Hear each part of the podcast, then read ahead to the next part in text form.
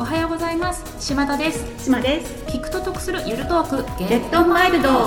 ゲットワイルドエンドタフ。じゃなくてゲットマイルドエンドラフ。ワイルドに攻めるよりゆるっとマイルドに。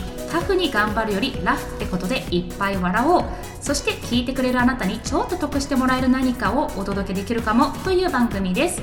これからゆるトークを15分ほどお送りすると思われます。その辺もゆるっと。ぜひお楽しみください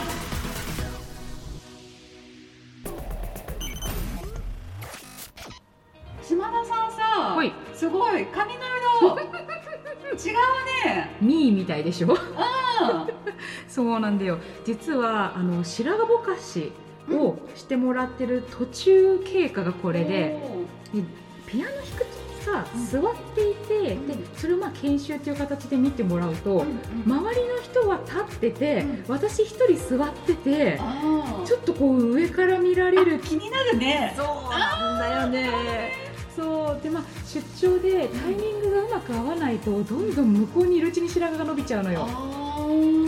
っていうのがあってちょっといつもはただ白髪を黒く染めてなじますっていうことをしてたんだけど、うんちょっといつもと違うことをしてみております。今までで一番うん私だった中で明るい？そうだね。島さんと出会ってからだと一番明るいね、あでもいいよね。あらありがとうございますねすごいいいいい。どうもどうも。え島さん最近なんかいつもと違うことした？いやーしてない気がする。おお私さ多分、なんかあんまり冒険しないタイプかもしれない。あーでも確かにずっと黒髪でうん。長さがまあちょっと変わるぐらいで、まあ、髪型の話でもね、うんうんうんうん。確かにねそうか。あと冒険で言うと私しないのが、うん。映画。へえ なんか、うんあのねあれなのこうある程度、うん。評判がいいやつしかはい。見に行かない。ああでもミニシアターとかにはもうそんなにぶち込んでいかないみたいな。ミニシアターとかは行くんだけどなんかねちゃんと前からレビューを見てって確実に好きそうとか、あのねかある程度手応えがないとはい。行かないかも。おだからそういう意味でうんはあんまうん冒険をしないかもしれない、あそういうことか。じゃあ確かにその今全米が泣いたとかじゃないけど、うん。好きな人が好きな界隈の人が泣いたとかだったらミニシアターとかも見に行くし、うん。うん。うん。そういう規模じゃないみたいな感じか。うんそっか。いやあの全然関係ないかもしれないんだけどさ、私この間新幹線乗ってましてね、うん。でもうちょっとまあ前なんていうんだっけ？早割りか。あ早割りで200円差ぐらいでグリーン車乗れちゃうのがあってで金曜の夕方だったからうん。混むかなと思ってグリーン乗ったのよ。でたまたま指定した席うん。うん隣の男の子が座ってうんてあと全部空いてるっていう状況で すごく よりによって、そう。なんだけどうん指定だからさうん。その後止まるたびに誰か来るかなって気使うのもあれで一応座ってたの。でも多分男の子はそのことが気に食わなかったんだと思うのよ。もうすごくこう私は苛立っていますっていうさ出てきてどうしようって悩んでたんだけどその子が食べていたタケノコの里をポロッと私の膝に落としたのよ。そこでちょっと空気が緩むというかうん。あすいませんみたいになってあいえいえいえ。でちょっとちょっと会話できてよかったってなってで超眠かったからもうそのまますっごい寝てたの。そしたらまた膝にポトって感じてタケノコの里が降ってきて。なんか森に 森にいたそこ。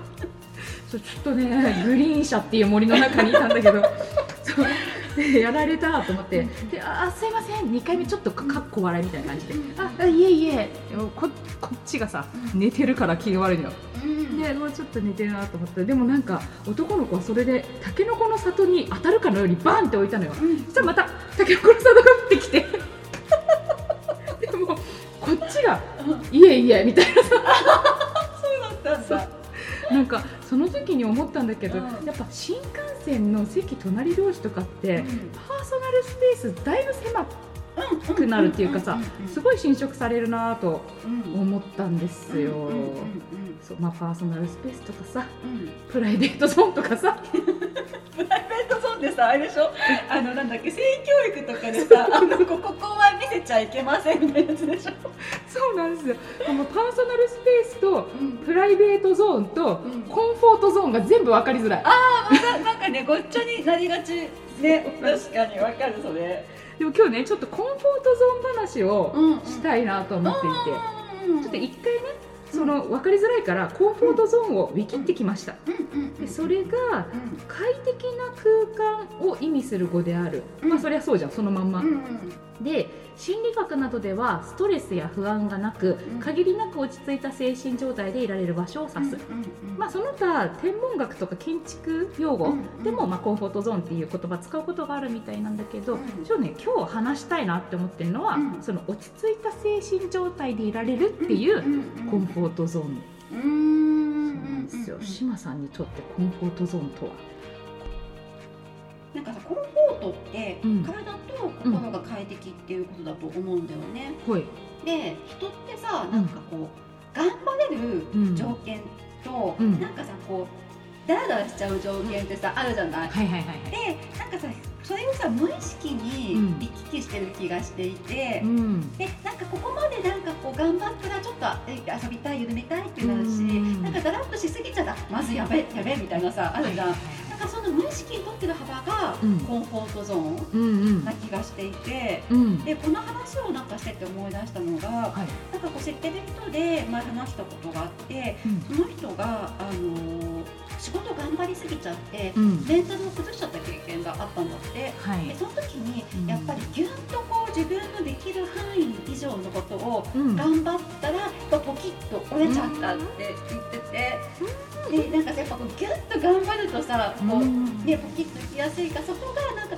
ゆるっと穏やかなこう波みたいな、こう波形を描けるとなんかいいのかもなって話をしてたことがあった。そうだね。なんかポキって折れたってさ言ってたけど、私もまあ経験ないことはなくって、その時何をしてたかっていうと、うん。頑張りすぎるっていうその頑張った内容が苦手克服だったのよ。でこれを克服できたら、うん。その波の上限値が持ち上がって、そのことによってコンフォートゾーンが広がるように思い込んでたっていうか、そうするとやっぱ最初に体に無理が来て次に心っていう感じで、もう心がポキっていった瞬間にもうバーって急下降するみたいなことになっちゃったんだよね。そうだようね、ん。それで言うん。私はあんまり苦手克服にうん。いかなかったかもしれなくて、はい。なんかできることで賄おうとする傾向があるなと思って、うん。であの小学校の時に、うん。なんか大人になって受験する時に、うん。なんか文系だけでうん。いけるっていうのを知って、はい私さあの理科とか算数とか理系超超の時から嫌いだったから もうあの小学校ほんと23年ぐらいの時から、あの受験するのは文系科目だけで受験しようって思ってた。すごいな。逆に逆にその小2、3で文系科目だけで受験ができるっていう事実にたどり着いたのもすごいし 決意すんのもすごいよね。私の場合は理数がダメっていうのは同じなんだけど、算数に強い先生がいるよっていう塾にわざわざ行ってうん苦手克服をしようと思っちゃうタイプだったんだよ。ね。だけどやっぱその時も綺麗に脱落してた。うーんなんかさ、うん。コンフォートゾーンってさ、うん。ちょっとさこう意識高い系のさ、うん。人の本とかでさ なんかよく使われてるじゃない、はい。でちょっとさそのニュアンスが苦手で、うん。なんかさちょっとこう受験とかもそうなんだけどさなんかああいうこう世界観ってさ、うん。このこうコンフォートゾーン出てこうピラミッドの上に一段上がろうみたいなさはい。なんかそういうのあるよね。なんかあの空気感が私意識低い系とは言わないけど意識ほどほど系私としては、なんかね息が詰まるというか、しなんかそのピラミッドからなんか降り落ちちゃうみたいなこともある仕組みじゃん。はいはいはないんかそういうのもなんかちょっとねコンフォートゾーンって言葉にコンフォートじゃないものを感じることがある。ああそっか。え島田さんにとってのコンフォートゾーンってどんな感じ？えー、っとねそうなんかフジロックみたいなイメージで、おその心は？大きくくくると同じ場所その苗場みたいな。うんなんだけどその中に大小いろんなステージがあるじゃない？でうん。ステージごとに色もあって、うん。でそのステージごとに見てる人も結構キャラが違うっていうか、んうんで多分私ね意識を特にしなければ、うん。YouTube 配信でメインステージだけ見るみたいなことをちょっとしがちなのようん。ね。うんだってクロート好みのステージは、うん。演者もオーディエンスもクロート感があってちょっと怖いみたいな感覚が。ただ行ってみちゃえば、うん。実は怖くなくて、うんで近いからうん。行ってみれるようになるみたいな、うんうんそうすると自分にとってのアウェイがなくなって、う馴染みの場所が増えるみたいな感覚。うんうんうん。それがなんかコンフォートゾーンが増えたというか広がったっていう今回で言うとこの髪色を変えるうん。にあたって美容院を変えてるの。で変える前はインスタで見た美容師さんなんてちょっとこうイケイケなんじゃないかみたいな思ったけど行っちゃえば大丈夫であ。でも次回から全然気兼ねなく行けるからある意味コンフォートゾーンが広がったっていう感あうんそっ覚かそっかそっか、私はさそのコンフォートゾーンってそのやっぱり波みたいな本当にこう幅としてうん。捉えてたんだけど、うん。ゆうきさんはそのさこう広がってくるエリアみたいなさ、うん。広場みたいな感じで捉えてるのがすごい面白いなと思って。うんうんそのさっきのさアウェーがなくなっていくって、うん。なんかすごいいいよね。ねなんかねトライしてみると行きやすくなるうん。いろんなところにっていうのはあるよね。なんかそのコンフォートゾーン自体のさ感覚も違ったしさ、話してみると、うんうん。しそもそもコンフォート何がコンフォートか、うんうんっていうことも、うんうんそこからさ人によって掘り下げてみるとなんかうんね、こう面白そうだなって。そうだよね。やっぱ環境とか育ってきた環境とかさ、うんセロリ好きね。前もだったね 前もだったよね。うんやっぱその人の持ってる仕事とかさそういうのでもやっぱ何がコンフォートかって違ってうんくると思うんだよね。そうねでさらにそのコンフォートゾーン広げる広げない話で言うと、今まあ特に大きなストレスがないのであれば、うん。その状態を快適として、なんかことを起こして広げようみたいなことしなくてもいいのかもしれないしうんうんうんうんうん。ね。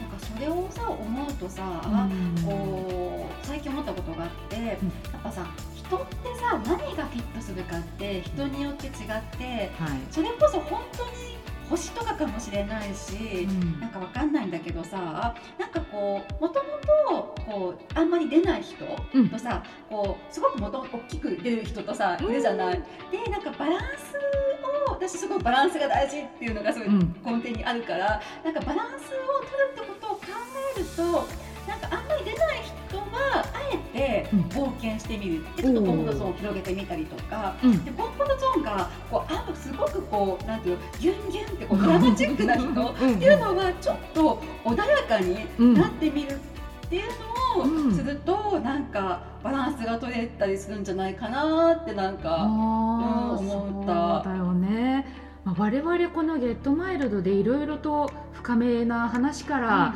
あの遊び朝めの食べ比べまでいろいろやるんだけど、うん常にバランスって意識してるよね。うん。例えばその食べ比べであっても、でもこのぐらい濃い味のものだったらこれと合いそうだみたいなさね。あのやっぱりこう何事もちょっと、うんそのなんていうのかな俯瞰してみるためには、やってみないと分かんないこともあったり、うんそね。やっぱさポテチの後はさチョコ食べてさ、うん。甘いもん食べたじゃん。そうそういうとこねもう一回さしょっぱいものに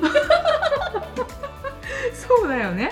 でもなんかそういうことでそのこの場合のやってみるで考えると一旦その自分がどっちのタイプなのか結構ドラマチック派なのか穏やか派なのかっていうことを考えてみて、うん。そしてコンフォートゾーンを飛び出そうって思った時にうん。その飛び出し方がこれは自分にとって大きいかちっちゃいかっていうことも考えてみられるといいのかもしれないですね。